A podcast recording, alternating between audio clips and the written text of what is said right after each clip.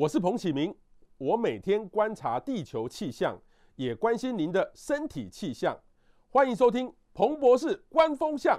每次一到夏天呢，就没有办法像我这样穿个西装哈，西装通常可以来遮肚子哦。那很多男生女生都一样。冬天都可以衣服遮住，可是夏天呢，没办法，你呢这时候呢就很想要瘦，可是呢要瘦不是那么容易的这个事情哦，所以我们今天呢来谈谈这个话题，怎么样正确的观念？我们请到出了两本哈，教你怎么健康的变瘦的书哦，他是史考特医师黄思恒来跟我们分享如何用科学的方法来变瘦。那也请大家呢赶快分享，让你的朋友可以知道。我们先介绍一下史考特，他现在是恒星复健呃科诊所的这个。院长哈，他自己在呃创业来开业哈，他过去呢也是在林口呃长庚有服务过很多，所以你的专长就是所谓运动医学这方面的，这个是就复健科里面的一环吗？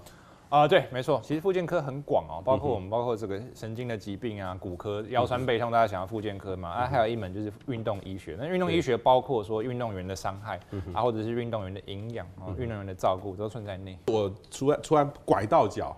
我要去看复健科还是看骨科？呃，其实啦，老实说都可以，都可以哈。这两科是很重叠，对不对？没错，但有一个最重要的分界点，就是如果要开刀的话，一定要找骨科。OK 啊，但如果不开刀的疾病，两科基本都有在看。就你像说我打篮球突然被戳到萝卜这样，哐哇肿起来，如对，这找附健科可以，没问题。OK 对 OK 好，所以请大家注意一下，都可以找。但是有时候传统的疗法有时候有点危险，对不对？传统的疗法像是怎么说？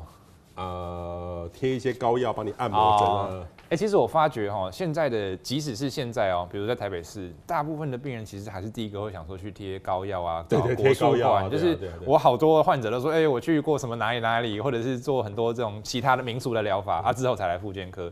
所以我觉得这个市场还是说，哦，这个民俗疗法还是蛮大的，比医生那个不用健保。对 好了，好，今天最重要的是瘦哈。一六八二零四四四二一六八是最常用的啦。我像我就没有办法一六八，因为因为我我我早上起来，我都是早上比较早起来，我就想要吃东西啊，因为比较早的关系。因为因为我觉得我的运动，我的工作需要大量的脑力，所以我就我就觉得我没办法饿，我觉得饿是一件很难难受的事情，所以我就要吃东西。一六八二零四四四二，这一六八大家知道哈，十六个小时不要吃东西，是就集中在八个小时。对，那二十四。这更更恐怖了，是不是？嗯，就更短了，变成只有四个小时能吃东西。假设我们中午十二点吃一餐，那可能下午四点之前就要再吃一顿，这样之后就不能吃了。其实这算是蛮严格的，等于基本上只吃一餐了。对，那四四二嘞？四四二这我也第一次听说哎、欸，我是最近这个看到脚本之后，我才看 到有四四二讲法，好像是说把进食的时间分成四小时、四小时、两小时，其他的这个十四小时就不进食，是是这样的意思。这我第一次听到。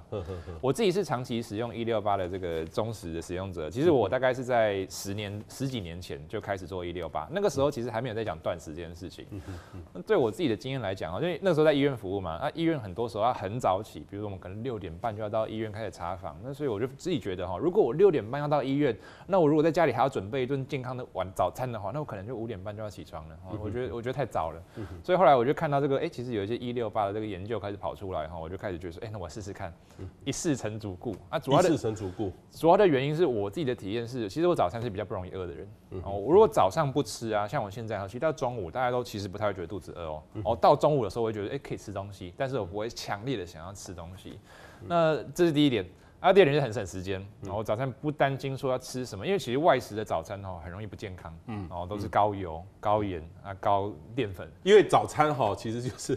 例如说煎蛋饼、煎萝卜糕、煎什么、煎什么、煎什么，都是很油的。对啊，尤其像医院的地下街有没有啊？几乎都是就是烧饼、油条啊，要不然就是三明治啊，里面没什么蛋白质，没什么蔬菜水果嘛。我就觉得说，哇，那那如果我不吃的话，我就不用烦恼这件事情哦，所以又省时间啊，又不会吃到垃圾食物啊。其实我的食欲又又还算蛮平稳的，所以后来一事成主顾，这十几年来哈，几乎都很少吃早餐。所以这边就是说会打破一个观念哈，因为我们的长辈都会告诉我说，早上就要吃早餐。不然你的精神会不好，然后会容易饿，你就会不专心。我觉得这蛮因人而异的，因人而异的。像彭博士觉得就不行嘛，我太太也觉得不行。你太太不行，她就是早餐不吃，她就一定要吃一点东西，她吃一点东西都好。可是如果说你让她不吃东西，然后她就会一直想要就是找东西吃，就会很很急躁的那样的感觉。对，我自己的经验是，我觉得男生普遍比较能够接受断食，女生就比较不行。男生喜欢一次吃一大顿，啊，女生比较喜欢小餐小餐小餐。所以我觉得这个大家也可能要听一下自己的身体的话了，不要说哎听到一六八很红就一定要去做啊，做到觉得说很不舒服还是硬撑，我觉得也不要这样子。好，等于是这个断食是真的是这个一六八，就你来说是真的有效的，对不对？呃，但我一开始的目的不是为了减重，但如果我们今天要谈减重的话，有些科学研究的数据可以参考。那就是，如果我们把一个原本一天吃三餐的人，他变成一六八啊，这个一六八是不吃早餐，只吃午餐、晚餐哈，平均而言呐，大家可以瘦两三公斤。真的哦？对，就不是很多。就比如说啦，我们如果少吃早餐的话，平均来讲，一整天的热量摄取会降低三百大卡。嗯，然后他可能就是瘦个两公斤啊。我听到身边的人经验呢，有些人哈真的瘦很多。我有个学弟，他一六八之后他瘦了八公斤。其实我不太相信只有一六八了，他应该还有做其他事情。哦，也有人完全没有没有瘦的，所以这个这个差距也是蛮大的。好，但是平均而言呢，我认为比较合理的期待是可能两三公斤。OK，对，okay. 我前一阵子瘦很多，就是说第一个饮食控制，我我没有一六八，但是我刚才赵医生说我早上就吃少。嗯，吃少让自自己享受有一点饿的感觉，嗯，然后自然而然就会变瘦。可是我这边就要调到一个问题的，就是说我这样瘦下去之后，我后来去做重训，嗯，因为那时候瘦就觉得就比较懒得动，然后就就很像没有肌肉，看不懒，肌肉就那快速流失，对不对？如果说太快速的减重的话，真的会流失肌肉。我们减重的时候，几乎难免都会流失一些肌肉。哦、喔，那比较理想的是，最好是我们就全部都流失脂肪，不要流失肌肉。但是一般而言呢、啊，大概我们平均每四公斤体重，大概有一公斤会来自肌肉。四公斤的减重就一公斤的肌肉，这一公斤分分散在身上，其实很显著哦、喔。对，其实蛮显著的。对，但是这个要看。比如说，如果一个人的初始体重越肥胖哦，那他减掉的这个肌肉量理论上比例会越小啊。比如说，如果像健美选手哦，那个健美要六块肌有没有？要要看起来非常非常瘦，非常非常那种就结实的那种身材，那可能他减掉两公斤就会一公斤的肌肉。所以要看你初始的这个位置在哪边，也会决定说你流失肌肉的比例。OK，好，所以等于是说，如果我真的要减重。流失肌肉是一件很不好的事情，对不好啦，对，不好对，所以所以你的建议是说，如果我要一六八，我要真的要减重的话，我要同时要去做重训来锻炼自己的肌肉，对不对？没错，没错。这这边跟就是大家分享，我们减重的时候只希望减到脂肪，我们不要减到肌肉。哦，肌肉对于我们的健康，对于我们的很重要，很非常重要。甚至现在有研究说明哦，说这个肌肉多的人，他活得比较长命。哦，OK OK，对，尤其老人家哈，老人家如果说哈，在短时间之内体重快速掉哦，那个其实是一个很不好的事情哦，所以看到老年人的话，我通常都不建议说他快速的减重了，我们来维持就好。那如果说我们减重的过程中，我们希望尽量保持肌肉不要流失，我们只要流失这个微余度的话，那我们其实最重要的一点就是要做重量训练哦，因为做重训就是告诉我们的肌肉说，哦，你现在要撑着点哦，因为我随时随地会用这个重量来挑战你，所以你要强壮，我才不会受伤。哦，所以等于是给肌肉一个讯号，说你要留在这边，然后你不要跑掉哦。所以做重量训练是维持肌肉量最重要的一件事情哦。啊，第二重要就是补充蛋白质哦。所以减重的过程中，都很多专家跟你讲说，哦，你要多吃一点瘦肉哦，多吃一点蛋，多吃一点豆子类的食物哦。所以这个也很重要。现在有网友问说，有人不适合断食吗？哦，有有有，有几个族群是绝对不适合断食的哈。第一个就是怀孕的妇女啦。哦因为怀孕的妇女肚子有个小宝宝要生长嘛，我们当然还是不建议断食。嗯、那再来就是目前哈断食的研究几乎都是做十八岁以上，哦、嗯，所以十八岁以下的族群，这种儿童青少年目前是没有什么数据，所以我个人是觉得说尽量不要比较好。嗯、啊，还有一个很重要的是糖尿病患。嗯很多糖尿病患想说，我可不可以用一六八断食啊，来减掉一些我们的这个肚子上的脂肪，来顺便达成更好的血糖控制。确实，其实这是有效的。但是很重要的一点是，因为许多糖尿病患都会打胰岛素，打胰岛素之后，如果我们不及时吃东西，这个时候血糖会降低。啊，低血糖是可以致命的，所以如果你是糖尿病患，尤其你有在服用药物或打针的糖尿病患，一定要跟你的医师、跟你的营养师确认之后哦，可以，我们才来做。另外一个呢，就是腹肌哈，这个其实我也想要练腹肌，但是我以前有一阵子年轻的时候不知道，就是一直做仰卧起坐。做不起来，反而让我这个肚子很容易抽筋这种感觉哦。所以这个腹肌真的很不好，我也放弃了，我也不用，我就一块肌 一块肉在那边，呃，但是不要那么大就好了啦哈。那问题是说，其实腹肌哦是在厨房里面练成的，真的真的这个可以，我不用做那么大量的运动，我可以。养成很好的腹肌六块肌吗？还是说一定要靠很强力的运动，长期才有办法？嗯。腹肌在厨房里练成这件事情哦，是跟大家讲说饮食在练腹肌的上面的重要性，然后那为什么这样讲呢？哈，大家有没有看过一件事情，就是有一些男生很瘦，去海边哈，看那男生其实看起来没什么在练哦，但是他就有明显的六块肌，哎，对啊，有这种情况嘛，对不对？对啊，啊，为什么会他看起来没有在运动啊？啊，为什么会这个明显的六块肌？原理原理就是他的体脂肪很低，嗯哼，哦，就皮包骨嘛，哦，就这一层皮而已哈。嗯，大家可以想想看哈，假设我们今天有个洗衣板。啊，我们洗衣板上面哈盖一张卫生纸，那我们其实还是可以看到这个洗衣板那个凹凸有致的这个纹路，对不对？所以这个就是形容说，当我们的脂肪很薄，像这个卫生纸一样的时候，哈，底下的这个腹肌的一个线条就很明显。可是哦，如果我们今天在上面盖一层棉被，厚棉被有没有蚕丝被？哇，那你怎么看得到那个洗衣板的那个凹凸呢？哈，所以重点是，如果我们要要腹肌的人哦，一定要把这个皮下脂肪减到很很很低。啊，怎么样减脂肪？就是靠饮食哦。我们说减脂肪是靠八分吃，两分练。哦，所以为什么说腹肌是在厨房里练成，就是这个原理。哦，我们要靠饮食把体脂肪降下来，啊，体脂肪降下来，你的腹肌就很明显。哦，哇，这颠覆了我以前要觉得是吃三成，运动七成，倒过来。嗯，看今天目的是什么？减脂肪的话是八分吃，两分练。哦，啊，但是反过来，如果我们今天是要长肌肉的话，就反过来，这边八分练，两分吃。哦，那那我这样步入中年的男生要六块肌还是有机会吗？可以啊，现在很多那个什么网络上都会有一些那种五六十岁的男性有没有？他练得很好的，我朋友是没有看过。我觉得可能他可能三四十岁的时候看起来就是弱弱的、弱弱胖胖的啊，但是可能到四十五岁的时候突然被谁感动了，然后开始去健身房训练，训练了个两三年之后，我这边看起来超壮。所以这个意思是说啦，其实我觉得这个虽然步入中年真的会比较难，没错，但是不是做不到。哦，甚至像台湾有一位教练黄阿文教练，不知道彭博士有没有听过？他是一个健身的老前辈，哇，他现在快七十岁了，哇，他那个身材比我还好，哦，很壮之外，腹肌也还是看得到，所以其实不管年纪啦，都还是做得到，他只是说有没有去做而已。这个要不要穿每餐都要去算卡路里？哎，这是一个有一点争议的问题啦，但是但我我是这样讲哈，就我我自己是不算卡路里的。你自己不算哦？对，我就是都看到什么我就大概抓一下。但为什么我可以这样哈？原因是因为我对食物非常了解了。其实我大概目测一下，我就知道说这个东西大概多少克蛋白质，多少热量。啊，这个原因是因为我之前算过哦。我曾经做过一件事情，就我我我吃过生酮饮食啊。啊，那段时间我什么东西都称重哦。一块鸡腿它里面有多少脂肪，多少蛋白质，然后一块蔬菜，我我大家都算心里有个底了哦。所以我大概比较了解。但我个人平常是不再计算这些热量的哈。那但是呢，我是建议说，如果说哈，你平常的减减肥很常失败，嗯，哦，都觉得自己我吃很少，因为有有这种人嘛，有些人会说哦，我喝水都会胖，呼吸都会胖，我吃的很少，啊，怎么还是一直胖？这样子的人，我就建议他算热量，因为有时候算一算哦，他会发觉，哎啊，原来这个东西三百大卡，哎，原来这个东西五百大卡，哦，我平常都当这个是没有热量的东西在吃哈。举例来说，我遇过很多这样的人哈，他其实都忘了这个饮料里面其实是很多糖的，或他忘记沙拉上面的酱料是很多东西的，或他觉得蜜饯果干这个东西是健康的零食，但其实可能小小一份就有两三百大卡。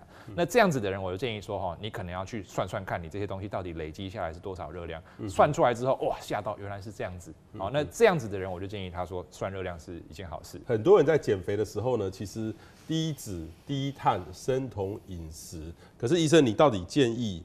哪一种是最有效的？目前哦、喔，看起来是都有效，都有效，都有效。但是，那我可以跟大家分享了，我我两种都吃过，两种都吃过。我刚才在讲说，我十几年前哦、喔，刚开始一六八那个时候哈，我那个时候怎么吃？嗯哼，我早餐哈就是。用一碗面燕麦粥，哦，那燕麦粥等于没有脂肪嘛，然后在旁边我会放好多颗水煮蛋，可是水煮蛋大家知道蛋黄里面其实很多胆固醇跟脂肪，所以那个时候怎么样？我把我再煮五颗蛋，啊，把其中四颗蛋黄拿掉，哦，只吃一颗全蛋，四颗蛋白，所以就是平常，哦，平常我中午可能就煮那个水煮鸡胸，我去大卖场买那个鸡胸，哦，一袋那种有没有？丢到水里面去给它煮，非常柴，非常难吃，啊，就配什么烤地瓜跟那个水煮。你不加酱料？我那个时候就挣扎了一阵子，后来我找到一个低脂酱料，我买了大罐的芥末酱啊，我看里面没有糖，没有油脂，啊，就是就是芥末嘛，哦，那个真的是我蛮喜欢的啦。可是这样吃其实还是蛮痛苦的，就是都没有油，哦，没什么味道。嗯，那这是低脂肪。哦，那我也吃过生酮饮食，我吃了两个月哦，那个时候我就想要尝试一下，看生酮饮食到底是有那么神吗？哈，那两个月里面我就全部都是吃哦这种鸡鸡腿肉哦。都就全部都带皮的，或者是吃猪脚肉做的肉丸子啊，牛排啊，然后油到底，油到底，然后沙拉哈，我在上面我淋那个全部都是橄榄油，然后上面放的都是起司，哦，就这样吃了两个月。结论是啦，生酮饮食哈，真的是有减重的效果。哦，那时候前后对比一下，喂，真的是瘦了，哦，那个腹肌看起来更明显了哈。但是怎么样，我我去测血脂肪，我血脂肪就爆掉。哦，原本的那个胆固醇哈，我的低密度胆固醇，我原本是六十九，后来吃完之后变一百四，翻倍了，整个翻倍的。后来我就知道啊，这个不行了哈。但以目前的这个研究结论说哈，就是不管是吃低脂肪或者吃低碳肪、低碳饮食哈，两个方法其实减重的效果差不多的哦，真的真的是差不多的。OK，那所以就变成是个人偏好的情况。那我我还回到刚才，就是说我的经验是哈，女生一般来讲比较喜欢吃低脂饮食。像我太太哈，她一餐里面没有淀粉，真是不行。她觉得说哇，没有吃淀粉怎么算一餐？可是我觉得还好，我吃生酮饮食的时候我很快乐，我就觉得说哇，每一餐都好多油脂。就是我觉得男生通常喜欢吃大鱼大肉，就是那种脂肪多啊、烧烤啊、barbecue 啊，觉得很开心。可是女生比较喜欢吃面包啊，喜欢吃饭啊，喜欢吃面条啊。那所以就变成说看自己的喜好啦啊。如果你是一个男生，通常来讲吃低低生酮饮食会比较开心啊。如果是一个女生，通常吃低脂饮食会比较开心。我我自己前一阵子减的时候，其实脂肪那个淀粉都不碰，就碳水化合物都不碰。那我是觉得还蛮有效果的。对对对对，蛮有效果的。短期之内减重真的很快。但但是你要知道，台湾的好吃的都是 都是碳水化合物。各国都是啦，其实各国都是。接下来呢，就是说基础代谢率哈，没有吃到低血的代谢率，有些就是要就是告诉我说，你要吃到刚刚好，让它燃烧到不行才来做。所以这个你要不要给我破解一些迷思？像像我的经验是说，有时候会让自己。饿饿到有一点那样的感觉，然后逼迫自己，嗯，然后很像就会很有效果，去燃烧这个脂肪，真的会这样吗？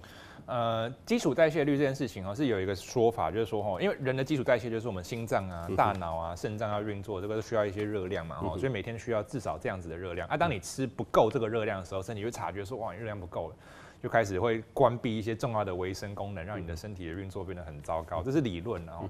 但其实身体啊，并不是这样运作的哦，就是并不是说过了这一个绝对值之后，它就突然就不行了哦。身体的运作不是一个开跟关，它比较像是一个音量的旋钮。所以，在我们饮食的热量越低的时候，这个旋钮越转越低，越转越低，所以你的代谢也会越来越下降哦，并不是说过了那个基础代谢率说，哎，就突然不行了。那所以我是觉得说，我们其实不太需要太在意这个基础代谢率了。比如说，假设来讲哦，断食哦，有些人可能说二十四小时断食。然后一整天都不吃，那他一定是吃到低于基础代谢率的嘛？哦，但他会不会因为这样子就导致他的代谢整个停摆？其实答案是不会。所以我个人是觉得说，这个观念其实就是可以稍微转换一下，你就选择你喜欢的方法哦。比如说，如果你觉得断食对你来说很轻松啊，不用计算热量啊，我肚子又不饿，那你就放心断食吧，不用管这个基础代谢。啊，当然如果说你觉得一下子这个太极端的方法让你觉得很不舒服，让你觉得情绪很糟糕，那你就是吃到基础代谢率以上一点点，然后让身体还是可以固定的燃脂，但不要一下子把热量降太低，都可以，两个方法都可以。好，我其实前一阵子减很多的时候，那那我觉得最有效率就是就是不要吃甜的，就是说那个比如说剉冰。夏天就吃剉冰，然后那个剉冰哈，就是说吃，但是说真的，剉冰哈，那个浇那个黑糖，你想想那个一浇很恐怖哦，很恐怖哈。然后当然有时候会选爱选蔗糖，然后选一些别的黑糖，其实那样那样天然的那种是不是就？跟一般的那个就会好很多，完全没差了，没差对不对？完全没差，这个是自欺欺人，其实完全一样哦，完全一样。只要你达到一样的甜度哈，其实里面的这个热量给你是一样啊，只要热量一样，其实它这个致胖的能力就是一模一样的，不会说它是天然的就不会有这个问题，不会不会。所以甚至我可以进一步说哈，只要你能够控制好你的总热量。你可以每天都喝一杯可乐，你可以吃一包薯条，甚至你可以吃炸鸡，只要你的热量够低，其实还是可以减重。啊，只是啦，我老实说，就吃这些东西哈，热量很容易就爆表。对，所以就是为什么说我们吃减肥的时候，还是尽量吃健康原型的食物比较好的原因，是因为吃这些东西很容易让就爆表。但是只要你这个意志力够坚强，你还是可以每天喝一杯可乐，吃一块炸鸡，还是可以瘦。哦，这是做得到的，只是比较困难。说真的，那个我有记得有一天那个。我、哦、那天好热好热，做什么？然后我就就去买了一杯手摇饮，我很难很少买，但是就是那天就喝了一下。然后旁边的人说啊，这个他不想喝，给我喝。我喝了两杯，昨天就放了一口气。微糖，即使做到微糖，它里面的糖量其实还是还是非常多。就是如果大家自己在家里做过，比如说是那种冰茶，或者是做过饮料，你就知道说，要让饮料达到那个甜度，里面的糖是不得了的多。对，哦，真的是不得了的多。对对。所以这样可能一杯五百、七百 CC，很容易就可能三五百大卡，甚至更高。对对对。那所以就是饮料真的少喝了，而而且饮料还有个大问题，是因为它吸收很快。一般我们吃食物，它在胃里留很久嘛，所以你会至少短暂的觉得饱足啊。可是饮料一下就过去了，一下就吸收进去啊，所以你很快肚子就饿了。所以尽量饮料还是少喝。你有没有心心里面有一个第一名，会让你胖的最快的第一名是什么？我自己啦，是真的几乎不喝含糖的饮料，它给你热量啊，不给你饱足感哦，这样很亏嘛，很亏。这第一点。第二点，我自己觉得是精致淀粉哦，比如说像白面包、白吐司，或者是像白面条。那这个原因是因为这样子啊，它吃下去之后也是很快就吸收掉哈。那吸收它会把血糖提得很高，可是提得很高，它会降得很快，所以它短时间之内甚至会让你血糖哈掉到比你空腹原本还在更低的状况。所以我自己的经验是哈，我只要吃这样的东西，我一餐假设只只吃一片吐司，我可能两个小时之后会比原来还更饿。哦，真的哦。所以这个大家应该有这种经验吧？比如我周五吃个粥。或者是吃一块一一碗阳春面，或吃一块面包，很快就饿。而且我我自己觉得那个饿哦，是从就是从就很强烈的饿，就是你很想要吃东西。对对对对。对啊，可是假设你这一餐哈里面有菜有肉啊，你就是大概可以饱足个四五个小时没问题。哦，那这个原因是其实跟血糖有关系哦，它可以让你血糖冲很高啊，可是降更低，让你在两三个小时就又想吃东西哦，这也是很亏的。那再来的话就是经超级加工食物啦。什么超级加工食物哦？我们去超市哈，看任何一个东西拿过来翻看。如果后面哈有五个成分是你讲不出名字的，你家里厨房没有的哦，比如说什么乳化剂啊，什么、欸、那个都有啊，所有食物都有啊，几乎都有。但是比如说我们拿一个苹果，苹果上面不会有这东西；拿一块肉不会有这种东西嘛。哈，意思是说了哈，这种很多工业加工食品哦，它都会有个特色，是它除了好消化吸收之外，它里面都放了很多的这些调味料，让你觉得很想吃。比如说洋芋片哦，你吃一片哦，很想拿第二片，呃，拿第三片，就是让你停不下来。通常加工食物都有这种设计，就会让你觉得说一吃想要再吃啊，这个是为了它的销量嘛。哦，但是这一类的食物特别让你容易摄取过多，这个可能要小心。那你刚才没有讲那个炸的盐酥鸡臭豆腐嘞？炸的东西呢，其实有个原因是因为可能炸的油它有变质，它对健康有不好的影响。但炸本身也是有一个很高的热量了。如果我们要吃炸的东西，我很常常在家里自己做，自己做就没像外面那么好吃了。对，是的。好。瘦身操局部变瘦，像我的女儿就会去上网去看一些啊，我就是要这个手要变瘦，腿要变细，小腿要变细，他就做一些运动，那个真的有用吗？哎、欸，之前有一个科学家做一个这样研究，很好玩哦。他就是那个健身房不是有那个推腿的机器嘛，就是我腿可以这样往前推。对对对。他就要一群人哦，只用右脚做，啊左脚就休息。啊每一次都推个几千下，啊推个三个月。啊理论上我都只有这脚运动，啊这脚理论上会变瘦嘛，对不对？啊没有动的这脚就变就会变胖哦。对对。但后来发现没有，两只脚的脂肪是一样的。真的哦。有运动的那只脚哦，肌肉会变大块，可是它的脂肪的含量是不变的。哦，这个意思是说，哈，我们只做一个地方的运动是没有办法减到它这个地方的脂肪。我们可以把局部的肌肉变大块，可是没有办法把局部的脂肪变小块啊。如果说真的哈，我就是要达到局部瘦身的话，那，唯一的方法就是抽，就是抽脂啊。没有局部这件事情，没有的，没有的，就是你的幻觉，是是是是，一厢情愿的，一厢情愿的幻觉哦。然后另外一个呢是重训哈，多数人想要重训就要有结果，嗯，而且每天每天的体能状态不一样，有时候不小心就会过重了，会会伤到你的脊椎或是各方面姿势不正确，嗯，然后这个其实上复健科的人是不是因为重训有变多？哎、欸，有有重训相关的伤害还是有啦，但是其实我觉得哈，大部分重训会受伤的人都是在太短的时间里面做太重，意思是说哈，我们的肌肉经过训练，它会慢慢变大块啊，哦，它会变强壮嘛。第一次进健身房有没有？隔天像是被火车撞到一样，我就哇酸痛。我我自己有个经验哈，以前我练完腿，我隔天走路都会摇摇摆摆，像企鹅一样。下楼梯哈，一定要扶扶手，不然走路真的会跌倒哈。但是可能练了一年两年之后，哎、就没有这个情况了。像现在我做重心，很少再酸痛了。这原因是我肌肉变强壮了嘛，它可以抵挡得住。一样的道理，我们骨头也可以变强壮，我们的韧带也可以变强壮，甚至连软骨都可以变强壮。所以其实人是可以慢慢适应这个重训的压力的。啊，只是你要给他时间，你不要一次就扛一百公斤，你第一次从五公斤开始啊，第二次十公斤，慢慢慢慢的加上去，其实就比较不容易受伤。啊，我遇到大部分受伤的情况都是像最近疫情不是刚又开始解封哦，大家开始涌入健身房有没有？啊，想说啊，我三个月没做，我要补回来，哦，一补回来就糟了，很快就受伤。所以我建议大家循序渐进是避免伤害最重要的原则。很多的长辈的运动，我知道习惯那些是没有办法训练肌肉的，是呃，所以他会尝试的花一点钱走到健身房去，是，哦，慢慢开始会有。那可是问题是说，会不会超过他的这个能力的负荷？哎、欸，其实银发族重训哈，这个最近是一个很红的概念哈，因为因为我们现在社会就有很多老年人嘛，啊，老年人有一个大问题就是他可能肌肉比较少，然后行动就比较能力比较差，甚至常常容易跌倒啊。如果一旦跌倒不能走路，就变成要要照顾，变成长照的一个一个一个问题哈。那所以变成说我们要维护长这个年长者的健康哈，主要就靠运动啊。怎么样提升肌肉量？就是刚刚彭博士讲的，就要做重量训练。所以其实银发族还是适合做重量训练的，而且一个礼拜建议都做做两次哦，即使你是有。可能心脏的问题啊，包括你关节的问题，也都适合做哦。不要觉得说老年人就只能躺着坐着，不是的哦，还是可以练。啊，只是怎么练就变成一个大问题了哦。比如说像彭博士刚才我们在聊，可以扛很重，好像我我可以扛一百公斤，啊，可老年人绝对不行嘛，他绝对要换一个方法做。所以可能像老年人最简单的方式，我在整间就可能教一些不负重的哦，比如说这样抬脚哦，每天在家做一百下哦。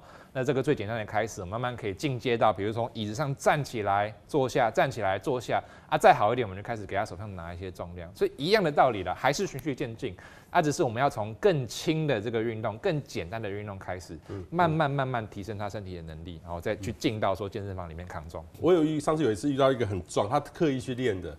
可是我注意看他吃的，他吃的真的好少。有时候就是说，越壮的人他吃的是特别有调过，跟我们大家想的不一样。嗯，所以。很多人说，那我就是壮，就是不忌口，这是错的，对不对？呃，大家以前有个概念，就是说我练得很壮，我的基础代谢会变高。嗯、哦，但是大家可能不知道，是一公斤肌肉哈，每一天可以多帮我们燃烧多少热量？大家可能猜说，有些人会猜可能一百大卡，或者五十大卡哦。答案是十二大卡，才那么少，十二到十三，变变少了。一公斤肌肉哦，每一天可以帮我们烧十二到十三大卡热量。啊，所以啦，我们举个例子，假设今天有一个人哦，我练了可能十年好了，哇，长了十公斤肌肉，哎，十公斤肌肉很多很多。我变超级壮，十公斤肌肉可以帮他每天多燃烧一百三十大卡，一百三十大卡是多少？大概半碗饭。所以结论就是，他长了十公斤肌肉，练了十年之后，他每天可以多吃半碗饭。不要妄想说，今天我们是一个壮汉，我们就可以随便乱吃，忌口不忌口哈，不行。但反过来说啦，壮汉通常运动量很大，他一定是运动量很大才会变壮汉嘛，所以他额外去做了很多运动，啊，做了很多运动可以让他多吃一点，这也是真的。但绝对不要因为说我现在有肌肉，我就可以。忌不忌口，这是做不到的。嗯、有些健身房也有一些什么量体脂率、肌肉这个，那个真的准吗？看，就是如果说哈，就是用那种握把，家家用式的啦，家用式不是就是脚踩上去或者是那个握把，那个通常就是不是很准。啊，现在健身房有一些器材都蛮高阶的哦，可能四点四哦，甚至八点四哦，那个算还可以。啊，当然最准的方法是可能到医疗院所，我们有一些这种全身的那种用 X 光做全身的扫描哦，那个才是比较准的方法。啊，那个要自费对不对？那个都自费的。啊，一次这样一次要扫要多少多少？呃，以台北市来讲，大概一千到两千之间。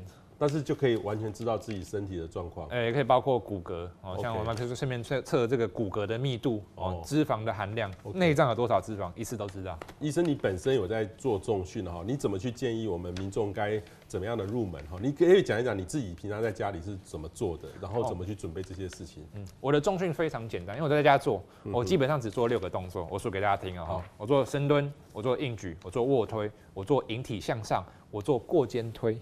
然后我还有做那个哑铃的杠铃的划船，哦，大概就这六项。要不要不要示范？好啊，然后我上面有个杠哈，好，那那我就杠好会背在我的肩膀上。对，我我我家里也有，我家里也有，对 对。然后我就会背着杠，然后这样慢慢的蹲下。这个这个要注意这个膝盖哈，膝盖要跟脚尖成一直线，不能突出去，对不对？呃，可以突出去一点点。像像有些人会这样直接这样突出去，这个就会伤到这个就压力比较大，大家注意。所以屁股要往后，往后，像椅子在坐坐在屁股一样。对对对。啊，我裤子有点紧，对对，不要太厉害。这是这个是深蹲，这个深蹲接在上面。其实有时候要是没有东西，就这样也可以。也可以，也可以，对，可以深蹲。第二个是硬举，硬举就是说哈，我们杠铃放在地地地面上，啊，我们手哈这样抓住这个杠铃哈，啊，慢慢的把它往上拉，对对对，对，啊，屁股这样顶出去，哦，差不多就杠在我大腿的这个地方，对对对，然后再把它放下，对，然后再把它这样举起来，哦，这个叫硬举，硬举，对对对，啊，卧推的话，我就要躺下来哈，假设我我现在躺下来哈，然后我身上就有一个杠铃，然后把它往前推，然后再把它往下放。往前推，这个叫卧推。我这个其实这个用伏地挺身也可以代替，也可以，也可以，也可以。对对对。再来叫过肩推哈，过肩推就是我把杠哈扛在这个地方，然后把它往上举，对举过头，对对，然后再把它放下来。这个去健身房里面那个课程，那个 pump 都大概都有。对对对，好。那，再来的话是我刚才讲的是引体向上，我就吊单杠嘛。引体向上。哦，男生当兵都会做的，就是抓住杠子，然后把自己往上拉，啊，下巴过这个杠，我们再放下来。对。啊，这个是对这边这个很有用，肩膀。呃，主要是对这个这个我们叫阔背肌。阔背肌。男生如果要倒三角的话，练这个引体向上很有用。哦。啊，手臂也会练到。OK。啊，最后一个叫划船，就是划船是我们手上拿一根杠。对，这样。然后对，然后这样往后拉，好像是划龙舟。这是背。对，这个是背肌。对对。大概就这六个动作，其实很非常简单。那、啊、你每天这样做多久？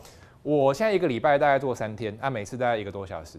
一个多小时，对，一个那那这样每一个动作要做几下？我通常哈一次做大概是做十五组，比如说我星期一我做五组深蹲、五组卧推、五组硬举啊，但是可能会有一些变化型啦。那一组是做几次？一组大概都我我的次数比较低，大概都五到十次。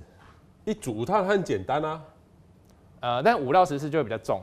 哦哦哦，对，然后比如比如说啦，如果一个重量啊，假设我我深蹲一百三十公斤，我大概可以做个七八下，啊、uh，huh. 但是如果我比如做一百公斤，我可能做二十下。其实一开始我还是建议大家可以找教练，最好是找教练，因为第一个我们可以少走很多冤枉路，哦就是这也叫乱练啊，练到受伤啊。第二点就是我刚才讲姿势正确很重要了也可以避免一些运动伤害。